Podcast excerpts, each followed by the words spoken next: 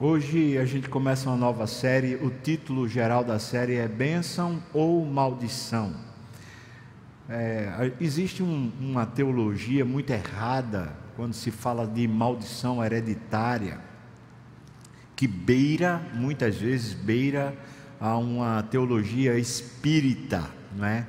Não, não bíblica, não tem nada a ver com Deus nem com a Sua palavra é, além de beirar o espiritismo, beira também o animismo, beira religiões orientais, né, que tem uma afinidade com o espiritismo também.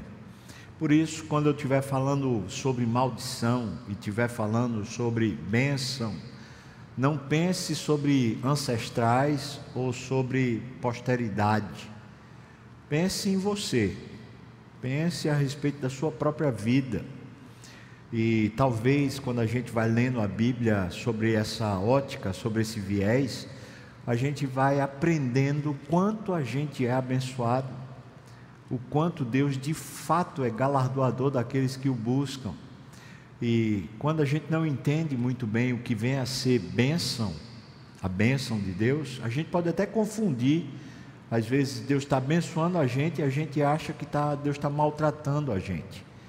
E quando a gente não conhece o caráter de Deus, aquilo que não muda, o Deus que não muda, por exemplo, faz parte do caráter de Deus lealdade. Significa que ele se compromete com tudo que ele fala.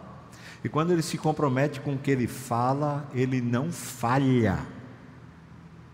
Faz parte do caráter de Deus fidelidade.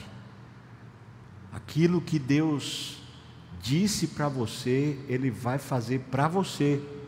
Aquele que ele disse para o outro, ele vai fazer para o outro, porque ele é fiel a você.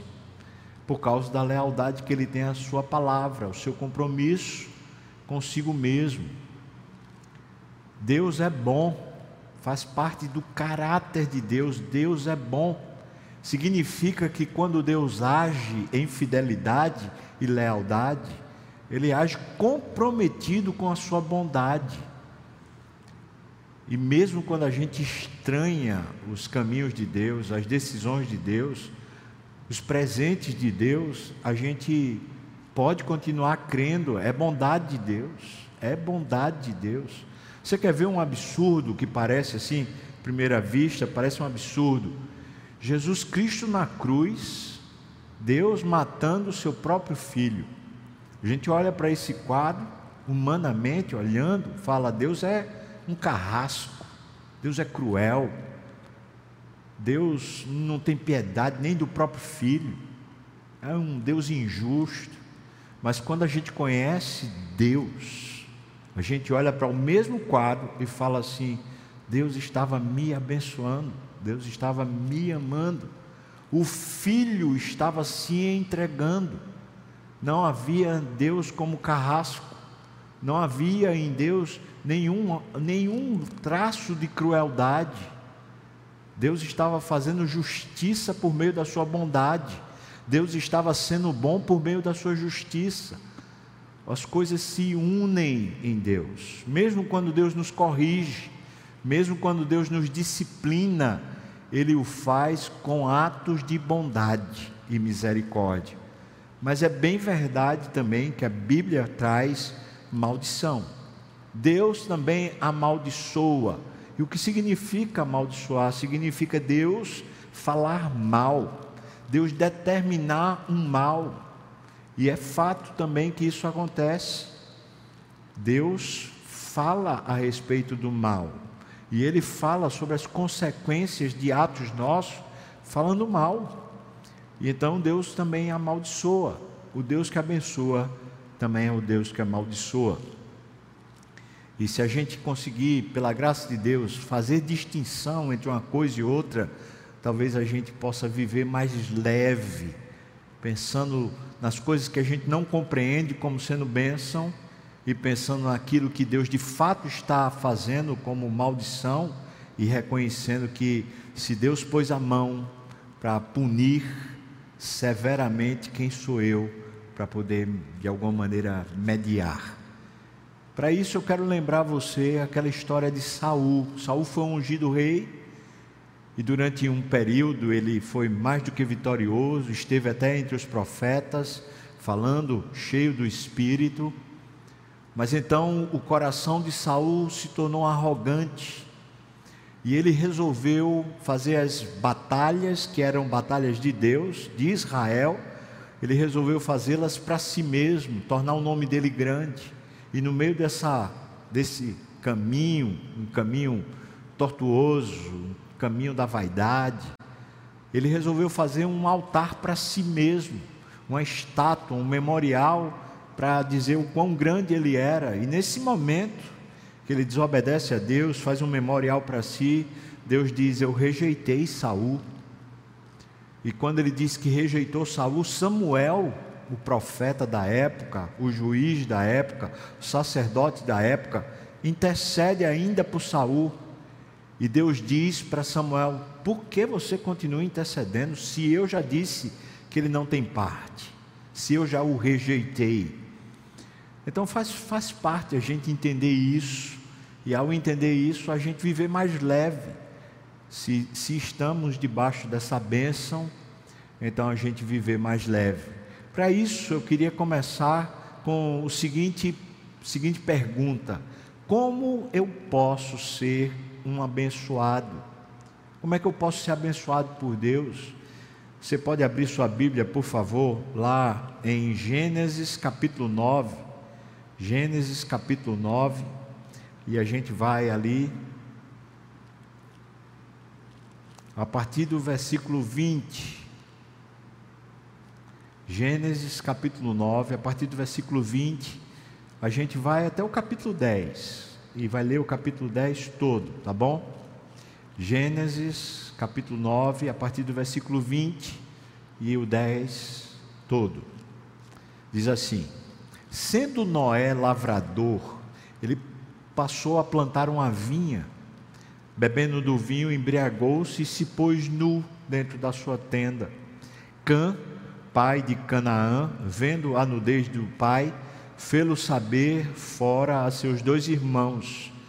Então Sem e Jafé tomaram uma capa, puseram-na sobre os próprios ombros de ambos e andando de costas, rostos desviados, cobriram a nudez do pai sem que a vissem.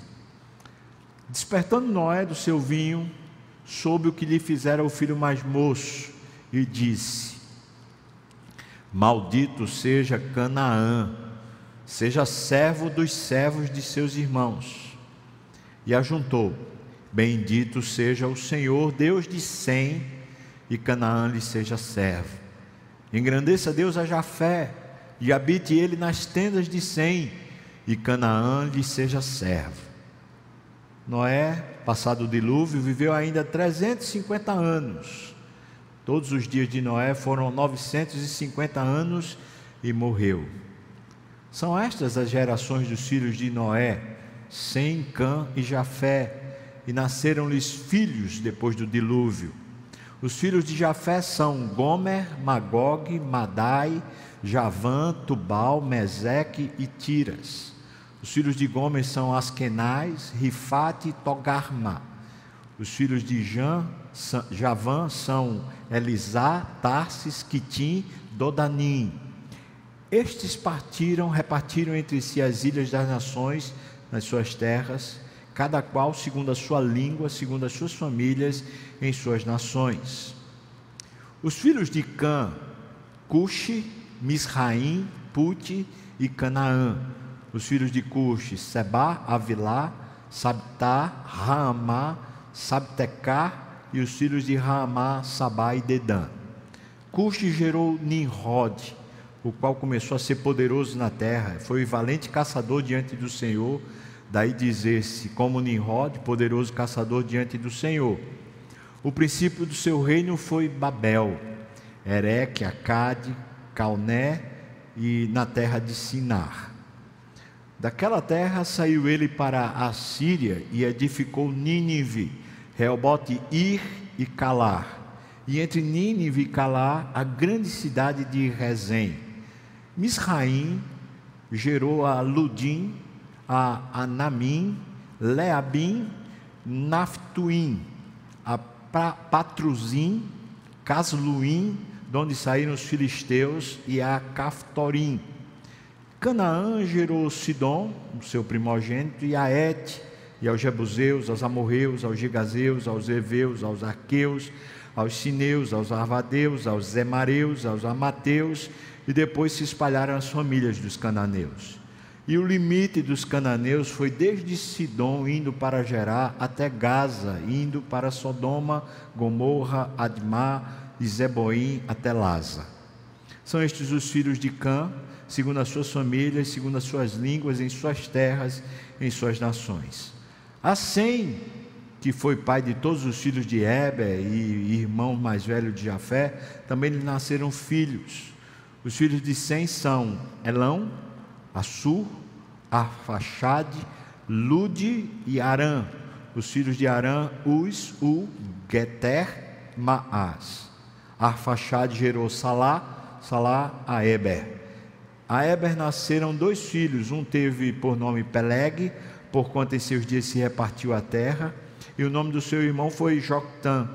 Joctã gerou Almodá, a Selef, Hazar Mavé, Gerá, Radorão, Uzal, Adicla, Aobal, Abimael, Azapá, a Ofir, a Avilá e a Joabe.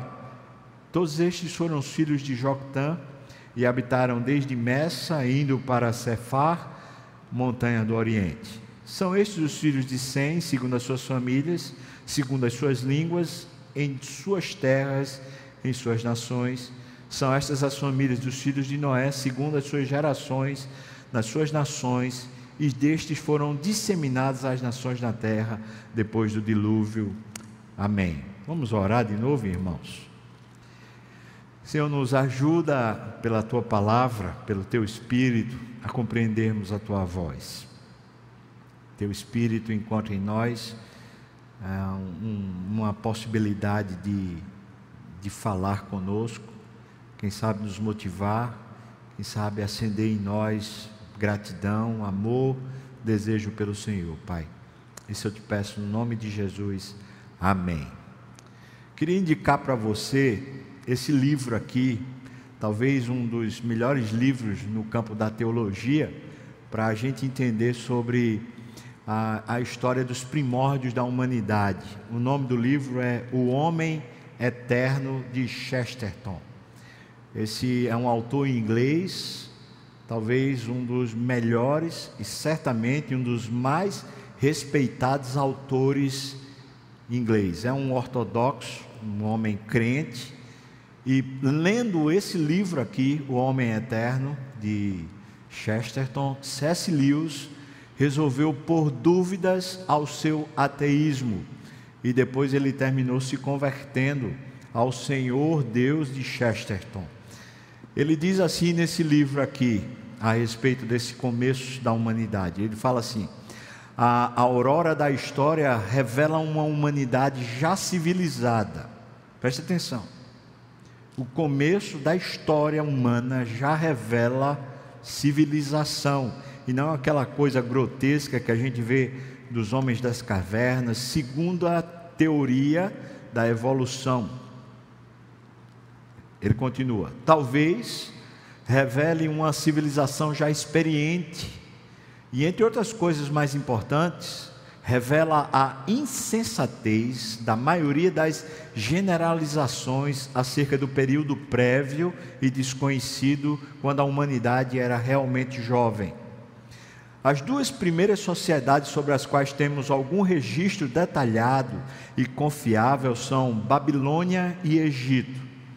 Acontece que as enormes e significantes conquistas do gênio dos antigos depõem contra os dois e mais comuns, mais grosseiros pressupostos da cultura moderna. Se quisermos nos livrar da metade das bobagens acerca de nômades, homens das cavernas e do velho da floresta, precisamos olhar apenas fixamente para os dois sólidos e estupendos fatos chamados Egito e Babilônia. Quem já teve o privilégio, como eu tive, de ir até o Egito e ficar ali na base de uma pirâmide daquela, que remonta esses primórdios, você olha e fala: essa civilização lá atrás teve alguma coisa especial que não eram homens das cavernas, definitivamente. Não eram. Eu lembro quando o diácono Geneton estava com a gente num grupo de uma viagem dessas para Israel, e quando ele olhou para aquela, para aquela, aquele tamanho de monumento, ele falou assim: quem quiser que diga que esses homens não tinham tecnologia, a tecnologia deles era talvez melhor do que a nossa hoje. E eu ri, eu ri concordando, de fato é estupendo quando você consegue ver alguns artefatos arqueológicos. O que não falar, por exemplo, da Babilônia também, dos primórdios da humanidade, dos documentos que se tem, como eles tinham uma estrutura social elevada. Pois bem, quando a gente está lendo esse texto, esse texto de Noé, pós-dilúvio, a gente está lendo exatamente isso, os primórdios da humanidade. A gente pode até dizer o seguinte: que pós-dilúvio, Deus está fazendo uma nova história. A gente tem uma história anterior, a história de, de Adão, Eva, seus filhos, mas a humanidade se perdeu tanto, se tornou tão iníqua, que Deus resolveu trazer um juízo um juízo sobre toda a terra.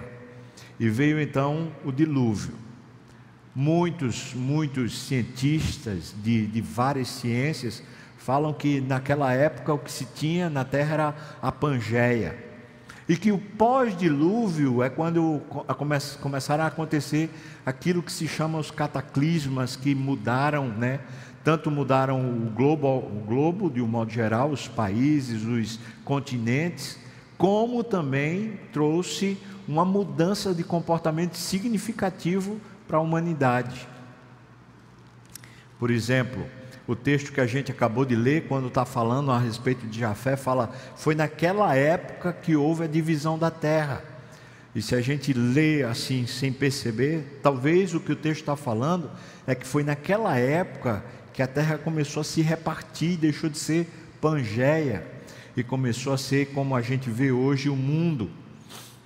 Talvez naquela época, é o que alguns historiadores e arqueólogos falam, foi justamente a época onde houve o grande frio, quando a terra foi tomada pelo gelo, logo pós-dilúvio. O fato é que a humanidade não era aquilo que a gente pensa que ela era, ou que estamos acostumados na nossa cultura a imaginá-los, homens da caverna, grotesco, com aqueles todo peludo, todo estranho. Eles possuíam e possuíam muita cultura, muita tecnologia. Eles não eram nômades, certamente que não. E o texto que a gente leu começa dizendo que Noé era lavrador. Uma pessoa que é lavrador não é nômade. Ele está fixado na terra, ele produz o próprio alimento. Também é verdade que pós-dilúvio Deus disse que poderia comer os animais e colocou alguns dos animais como sendo impuros para o alimento, mas os demais animais eles eram puros e podia se comer. E a humanidade começou a ter isso também na sua alimentação, os animais. E começou a ter criação também, criação de animais, os animais domesticados. E isso foi na, o começo da civilização. Estamos aqui com a família. Eu queria que você entrasse nessa história da família, se você puder. Imagina que eles acabaram de ter um isolamento social terrível. Passaram um ano dentro de um barco. Só aquela família. Eles não tinham internet, não tinham comunicação com o lado de fora. E depois que o barco estacionou e eles conseguiram descer, primeira coisa que eles fazem é um culto a Deus, um altar, e eles oferecem a Deus a vida. Aquela família agora vai começar tudo. Não é, acho que não é exagero a gente dizer que eles tinham saudade, muita saudade, saudade dos amigos, dos demais parentes, familiares que morreram todos no dilúvio. Talvez eles, agora que saíram do barco com uma nova terra, não dava para ver planta, não dava para ver nada, a não ser talvez aquele, aquele grande barro. Talvez ali, naquele novo momento, eles sentiam muita saudade também da vida que eles tinham tido. o ritmo de vida, a estrutura de vida, tudo tinha passado. Não é exagero pensar também que eles estavam muito inseguros a respeito do futuro. Como vai ser as, como é que vão ser as coisas agora? Medo talvez de que viesse uma nova sentença divina, um novo juízo e para isso Deus pega e coloca o arco-íris e fala: Eu estou fazendo uma aliança com vocês, para que vocês não, não se sintam inseguros. Eu não vou mais destruir a terra como fiz agora, com chuva e com água. Se sintam seguros. Também a gente pode, pode falar que no campo da, do conhecimento de Deus, da teologia, da religião, eles estão começando eles têm já uma história, especialmente na pessoa de Noé, dos seus antepassados, como por exemplo Enoque. Pela, você faz a contagem dos anos, Enoque morreu pouco tempo antes do dilúvio. Ele não morreu no dilúvio, mas morreu pouco tempo antes. Ele foi contemporâneo de Noé. Certamente Noé conheceu muito de Deus através da pessoa de Enoque.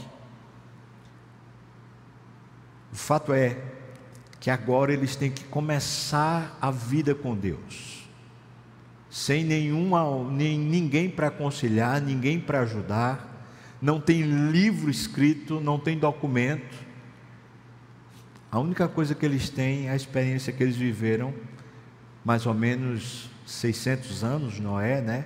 Antes do dilúvio, e agora começar uma nova história.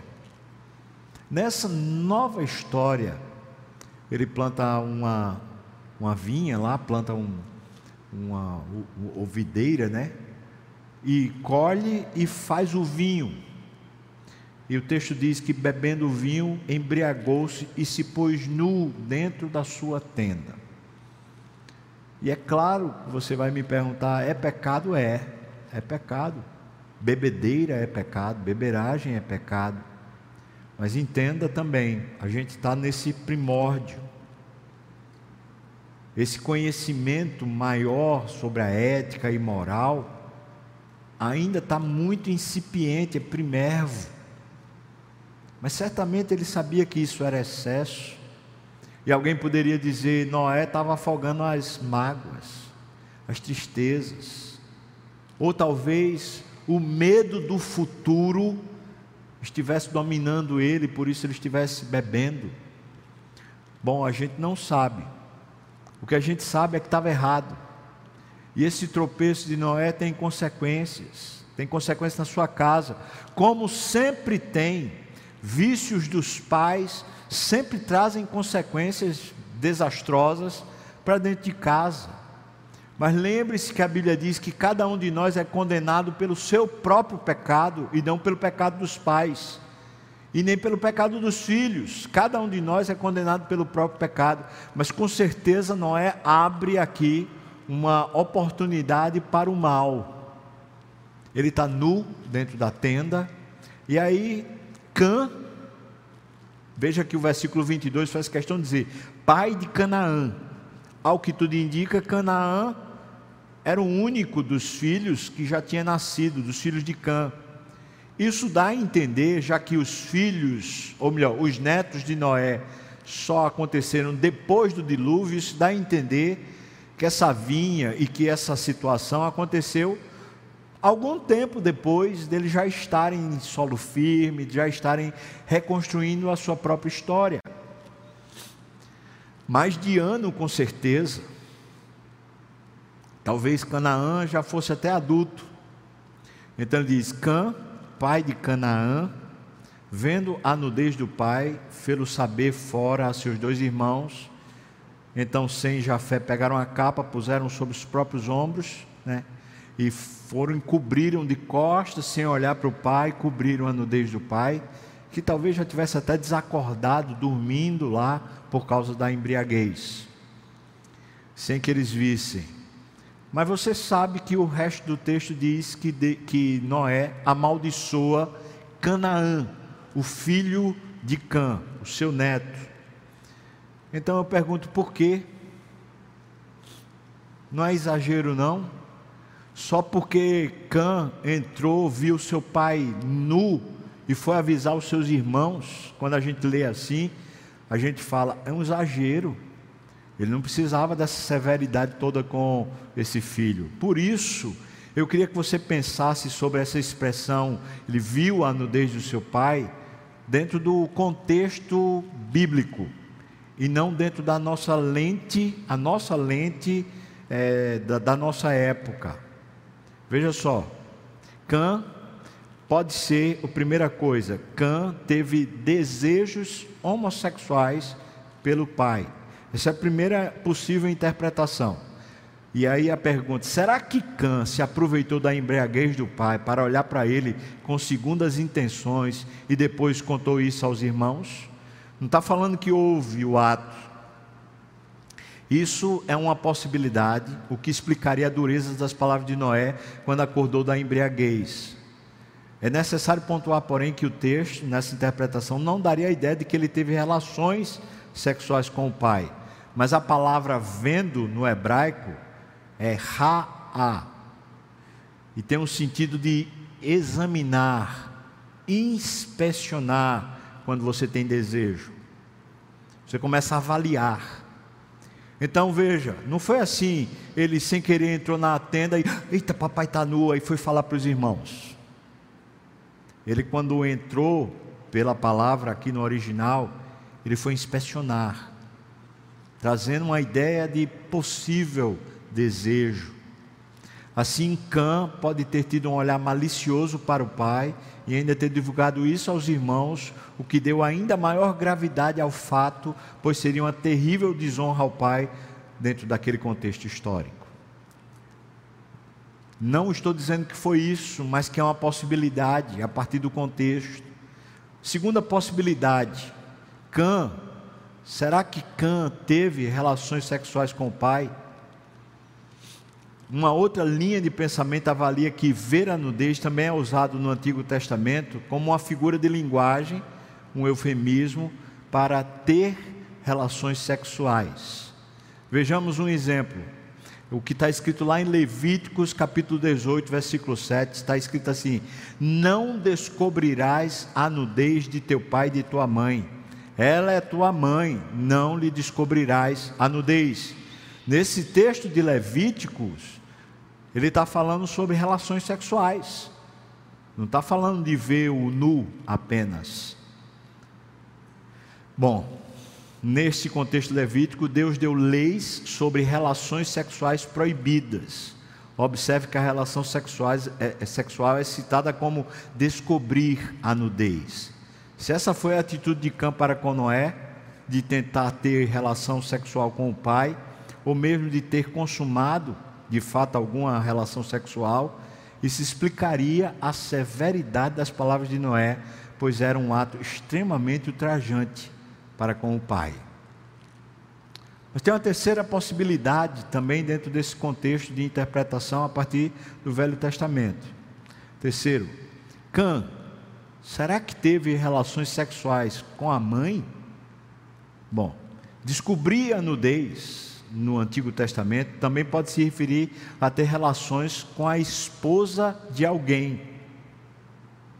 No caso, a esposa de Noé e mãe de Cã. Por exemplo, se um homem teve relações sexuais com uma mulher casada, ele descobriu a nudez do marido dela. Ele cometeu um adultério. O homem, veja só, Levíticos 20, capítulo, capítulo 20, versículo 11. O homem que se deitar com a mulher de seu pai terá descoberto a nudez de seu pai, ambos serão mortos e o sangue cairá sobre eles. Observe como no texto temos a expressão de descobrir a nudez do pai se ele se deitasse com a mãe. Se esse foi o erro de Cã, foi também extremamente grave, o que também explicaria a severidade das palavras de Noé. Então, irmãos, de alguma maneira, não foi simplesmente deu uma, um susto, tomou um susto, viu o pai nu e foi falar com os irmãos. Tem uma conotação pejorativa. Ou ele cobiçou, e quando falou para os irmãos, falou da sua cobiça, e Noé veio a saber, ou ele se aproveitou da embriaguez do pai e teve relações sexuais com o pai, ou se aproveitou da embriaguez do pai e teve relações sexuais com a mãe. Bom, aqui a gente começa a entender por que Noé reagiu com tanta força e com tanta gravidade. O que Noé faz é decreta uma sentença sobre o, o neto Canaã. E aí a pergunta é: por que o neto? Por que não diretamente para o filho? Porque o neto é a posteridade. É porque ele está falando agora de uma linhagem que se seguiria. E isso dá continuidade ao que aconteceu lá com Caim e Abel. Quando a linhagem de Caim, que é chamado antes do dilúvio de os filhos dos homens, a linhagem de Caim se perde em relação à, vida com Deus, se perde e se perverte continuamente até que chega o dilúvio. Agora a gente sabe de que linhagem vem essa, essa vida contrária a Deus. Vem dessa linhagem de Canaã, filho de Cã. Entretanto, você vai lembrar que Cã não teve só Canaã. Ele teve Cuxi, teve Misraim e teve outros filhos que daqui a pouco a gente vai dar uma olhada sobre esses filhos. Pois eu pergunto para você, já que houve uma maldição, veja o versículo 24 aí do capítulo 9, diz: Despertando Noé do seu vinho, soube o que lhe fizera o filho mais moço, e disse: Maldito seja Canaã. E quando ele acaba de dizer a maldição, ou seja, maldito seja, ele fala como se expressa essa maldição: seja servo dos servos a seus irmãos. Pois bem, o que é que caracteriza a maldição? A maldição é servidão. Tem mais, é viver debaixo de um jugo tentando ser importante.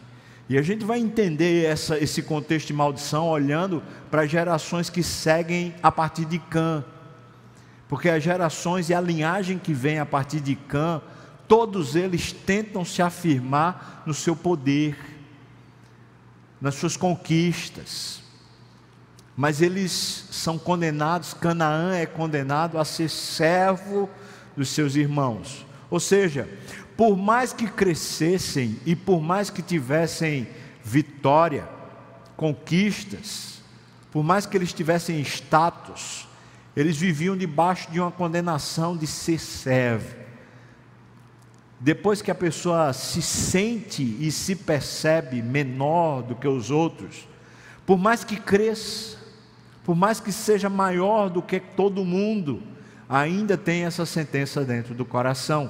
Por isso eu vou dizer que a maldição que coloca, que Noé coloca sobre Canaã, é uma maldição espiritual.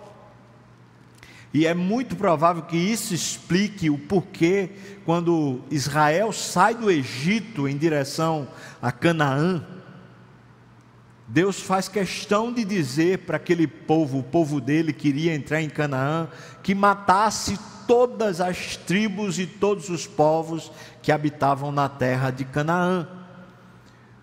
E assim precisava ser feito, e Deus diz sem piedade porque a iniquidade desse povo chegou até mim. Ou seja, esses filhos de Cã, os filhos de Canaã, eram homens valentes, gigantes, segundo a narrativa dos espias, eram homens poderosos, com cidades fortes, com fortalezas edificadas, com um grau de civilização e cultura bem grande, bem elevado, mas no entanto, debaixo da sentença, por mais que crescesse, eles tinham um sentimento, uma autopercepção de apenas servos dos servos. Ou seja, alguém falou assim, né? Você pode até tirar um homem da favela. O difícil é você tirar a favela do homem. O que está posto agora nessa descendência de Canaã é que eles serão sempre pessoas com o coração de, de servo no mau sentido, de subjugado, de humilhado, de escravo, de gente que por mais que cresça nunca se percebe abençoado. É isso que acontece com Canaã. Mas aí, versículos 26 e 27, você vai encontrar Deus falando a bênção para os. Desculpa, Noé falando a bênção para os seus dois, dois outros filhos. Versículo 26 diz: E ajuntou: Bendito seja o Senhor, Deus de Sem, e Canaã lhe seja servo. O que, é que caracteriza essa bênção, a bênção de Sem? Primeiro, ele fala um relacionamento com Deus. Ele está falando que bendito seja o Senhor, Deus de Sem. Portanto, essa descendência dos semitas seria uma descendência que teria um relacionamento com Deus. E de fato, é dos semitas que vêm os judeus. E é dos judeus que vem Jesus. E então é de Jesus que vem o relacionamento com Deus para todo aquele que nele crê. Então essa é uma promessa e uma bênção. Primeiro, os semitas terão um relacionamento com Deus. Veja que é uma, uma bênção espiritual, mas ainda nisso chama de Deus de Senhor. Veja, bendito seja o Senhor, o Deus de Sem. Senhor, o Deus de Sem. Portanto, a bênção que se dirige a Sem é de ter um senhorio que lhe conduza. Um senhorio não humano. Um senhorio não a partir daquilo que estava acontecendo com Canaã, servo dos servos dos irmãos, mas um senhorio divino. Deus lhe governará. Deus é quem ditará o seu caminho. No versículo 27, posso ler até o 29, se for o caso, mas especialmente o versículo 27, a gente vê a bênção que Noé entrega para seu filho Jafé. Veja que ele diz: engrandeça Deus haja fé, de novo Deus, engrandeça Deus, haja fé, e habite ele nas tendas de Sem, duas bênçãos que são entregues a Jafé. A primeira bênção, ele é engrandecido por Deus. E é impressionante porque ele se sente assim, ele vai se perceber assim, por quê? Porque é bênção. Seja engrandecido por Deus, e a outra é, você vai habitar nas tendas de, de Sem, ele vai ter habitação, ele vai ter segurança, promovido pelo seu irmão. E eu poderia dizer, sem forçar, que certamente se a herança que é dada para Sem é uma herança espiritual, então não é não é extrapolação a gente pensar que essa segurança que Jafé tem a partir de Sem é uma segurança também espiritual. Então aqui está direcionado o caminho. Qual é a maldição que vai prevalecer sobre a humanidade? É uma maldição de por mais que cresça, por mais que tenha, por mais que se estabeleça, sempre se sentirá aquém, desvalorizado. Em outras palavras, a pessoa não reconhecerá o bem e o favor. E isso acontece até hoje. Quantas pessoas que não conhecendo a Deus, por mais recursos que tenham, por mais que tenham seus nomes lisonjeados, por mais que sejam honrados, eles permanecem se sentindo como se precisassem ainda de um maior reconhecimento, ainda de uma maior valorização, ainda de uma maior superação pessoal. Ou seja, nunca estão satisfeitos a respeito de quem são. Mas isso é maldição, e essa é uma maldição que vai para Canaã. Você será servo dos servos de seus irmãos. E aí eu queria que você desse uma olhada nesse mapa. Por favor, põe aqui o mapa para dar uma olhada. Veja só. Aqui estão os filhos. Se puder diminuir um. Oh, joia, obrigado. É isso mesmo. Aqui estão os filhos. Você olha para a parte de cima do mapa, um amarelo, está lá Gomer, Tiras, Meseque, Tubal, Magog, Madai, são os filhos de Jafé. Eles foram para essas regiões. Aí você olha esse rosa e você vê os filhos de Sem. Eles vão para essa região Arábia Saudita e toda a extensão do Oriente. Logo depois que eles se dispersam quando tem Babel, tá bom? Deus desce e confunde as línguas. E esse esse laranja, não sei se dá para ver bem, mas a parte ali onde tem o Egito, você vai encontrar Cã. Cã vem para essa extensão de terra, essa extensão que vai ser o Egito, a Etiópia, e você vai encontrar ali os filhos de Cã. Veja como é a bênção que Deus dá a Jafé. Versículo 27, mais uma vez, diz: Engrandeça Deus a Jafé e habite eles nas tendas de Sem, e Canaã lhe seja servo. Os versículos de 1 a 5 diz a extensão ou lugar para onde eles vão, diz: São estas as gerações dos filhos de Noé, sem Cã e Jafé, e lhe nasceram filhos e filhas depois do dilúvio. Os filhos de Jafé são Gomer, Magog, Madai, Javã, Jubal, Meseque e Tiras. Para onde vai habitar então os, os filhos de Jafé? Eles vão habitar na região norte do planeta, o que hoje a gente chamaria de Rússia. Talvez eles foram até a Mongólia, Certamente eles foram para a região da Europa, eles foram para a região, é, tomaram toda aquela área norte. Mas cada, de, cada um desses filhos foi com uma língua diferente e com um estereótipo, a feição também diferente. Diz aqui o versículo 3: Os filhos de Gomes são Askenaz, Rifat, Togarma, os filhos de Javão, Elisá, Tarsis, que vai ser depois a Espanha, Quitim e Dodanim. Estes repartiram entre si as ilhas das nações nas suas terras, cada qual segundo a sua língua, segundo as suas famílias, em suas nações. Veja, estão debaixo da bênção. E assim se estabeleceu. Mais uma vez, dê uma olhada na, no mapa, por favor. Agora quero que você encontre a situação de Cã. Veja que a região de Israel, Líbano, ali, está pintado como sendo terra de Cã. O que vai acontecer é que essa terra vai ser tomada pelos semitas, por causa da intervenção de Deus, como já lhes falei.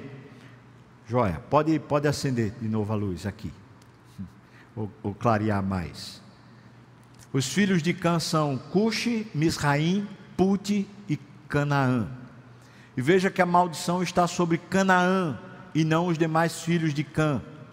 A palavra Cã em hebraico é Ram, assim que se pronuncia, Ram. E essa, essa palavra significa queimado, moreno.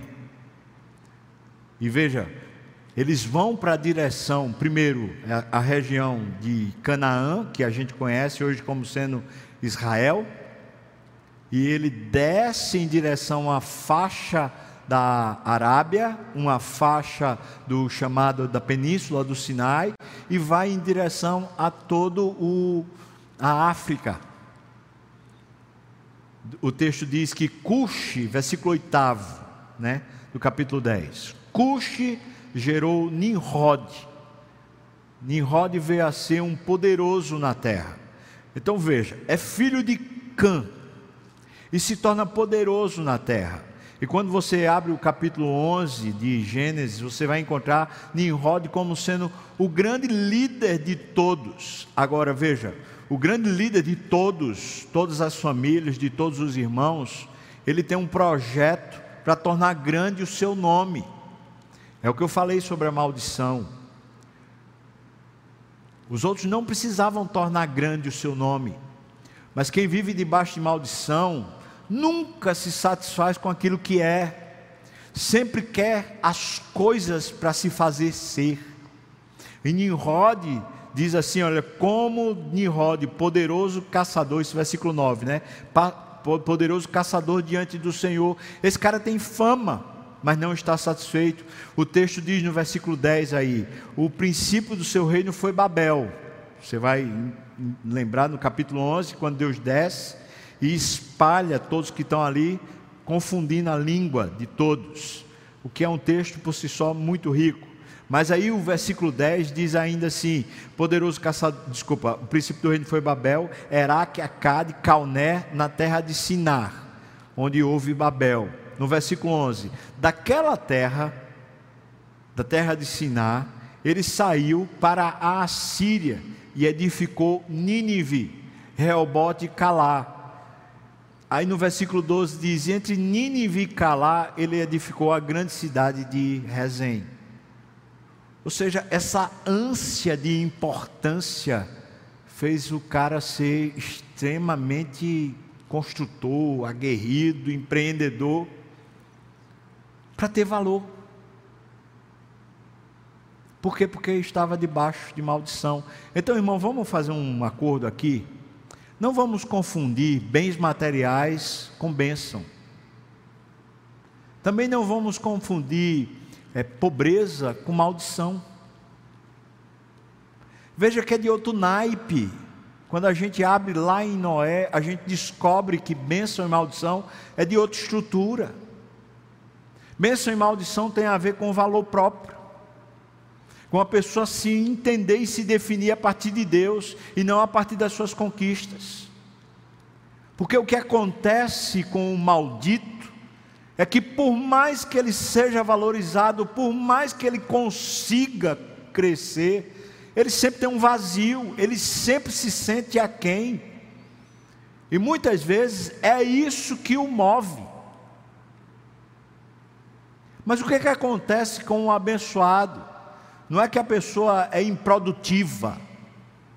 Não, não é improdutivo. Mas tem um valor próprio tem um valor definido, ele já tem uma estrutura dada por Deus dentro da sua alma. Então trabalha, e, e, certamente que trabalha, e trabalha muito, porque esse é um valor definido na Bíblia, mas trabalha para a glória de Deus e não trabalha para definir quem é. E há uma grande diferença entre a gente começar o dia, uma jornada de trabalho reída, pesada, às vezes com coisas que a gente não queria fazer, mas a gente vai ter que fazer, e a gente fazer isso livre de embargos, sem constrangimento, simplesmente com o coração leve, e a gente vai lá e faz. Isso é uma perspectiva. A outra perspectiva é quando você acorda e diz assim: Eu vou fazer para poder ganhar o meu sustento. Eu vou fazer para poder me tornar importante. Eu vou fazer para humilhar alguém ou para ser reconhecido por alguém. Isso é um cativeiro. E por mais que alguém consiga se estabelecer e crescer, nunca vai ficar bem. Nunca vai se sentir tranquilo. Veja que Nimrod cresce, cresce, cresce, cresce. Agora, no versículo 15, que fala sobre Canaã, veja as nações que saem de Canaã, por favor, versículo 15. Canaã gerou a Sidom, seu primogênito, e a Et, versículo 16, e aos Jebuseus, Amorreus, Girgazeus, Eveus, Arqueus, Sineus, Arvadeus, Zemareus, Amateus, e depois se espalharam as famílias dos cananeus. Todos são cananeus, ou cananitas. E são estes que Deus sentencia à morte, quando eles têm que entrar na terra de Canaã. E eles foram sentenciados por causa dos seus próprios pecados. Agora, quando você vai olhar para a religião dos cananeus, preste atenção nisso. Quando você vai olhar para a religião dos cananeus na terra onde o povo de Israel vai habitar, a religião deles é fruto lá de Babel. É de lá de Babel que eles trazem um Deus cuja a maneira de, de colocá-lo, de, de fazer uma imagem dele, é como um touro com os chifres, e esse Deus chama-se Baal, que Baal se chama Senhor, o Deus da prosperidade, o Deus da riqueza. E a cultura cananita é a cultura que adora Baal e todas as, todo o panteão de Baal, vem aí Astarote, vem aí o hum, Moleque, não, é, esqueci o nome do outro. Mas esse panteão de divindades que estão a serviços de Baal, esses são os deuses que normalmente se pedia chuva, se pedia riqueza, se pedia prosperidade. Agora, adivinha como se fazia os cultos? Os cultos eram feitos na promiscuidade. Quando alguém ia cultuar Baal, ia se prostituir. Mas que tipo de prostituição? Todo tipo. Porque haviam as sacerdotisas, as profetisas de Baal, que eram que serviam com seus corpos. Mas você vai ver que a herança deles está representada por Sodoma e Gomorra, que chega a um ponto que Deus diz: olha, precisa sentenciar a morte total. E eu e você conhecemos o que vem ser a expressão sodomita. De onde vem? Vem de Canaã. Então você vai ver essa devassidão moral, com um traço litúrgico, um traço de idolatria, e você vai ver como essa, essa sociedade constituída debaixo desses valores vem debaixo de uma sentença de maldição desde Noé é claro que Noé não sabia de nada disso, mas ele está sendo um instrumento de Deus para sentenciar. Então, como ser abençoado, eu diria para você, conforme está aqui nos, no, no, nas bênçãos que está para Sem e nas bênçãos que está para Jafé. Vou colocar as quatro coisas que eu aprendo aqui. Primeiro, ter um relacionamento com Deus.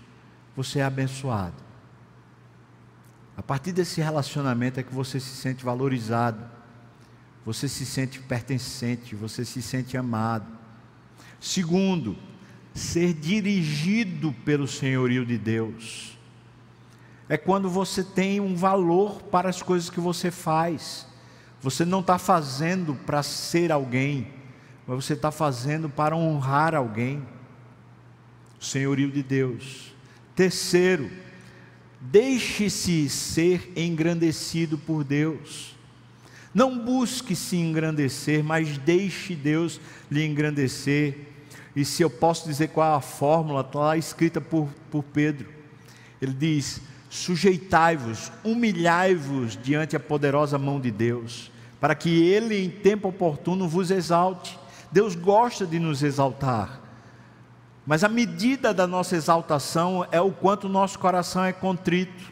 Se nós somos pessoas humildes, Deus pode nos exaltar. Mas se nós somos pessoas que tendemos a Canaã, tendemos a viver essa vida de, ah, eu preciso me valorizar, certamente a gente termina perdendo a bênção de ser exaltado pelo Senhor.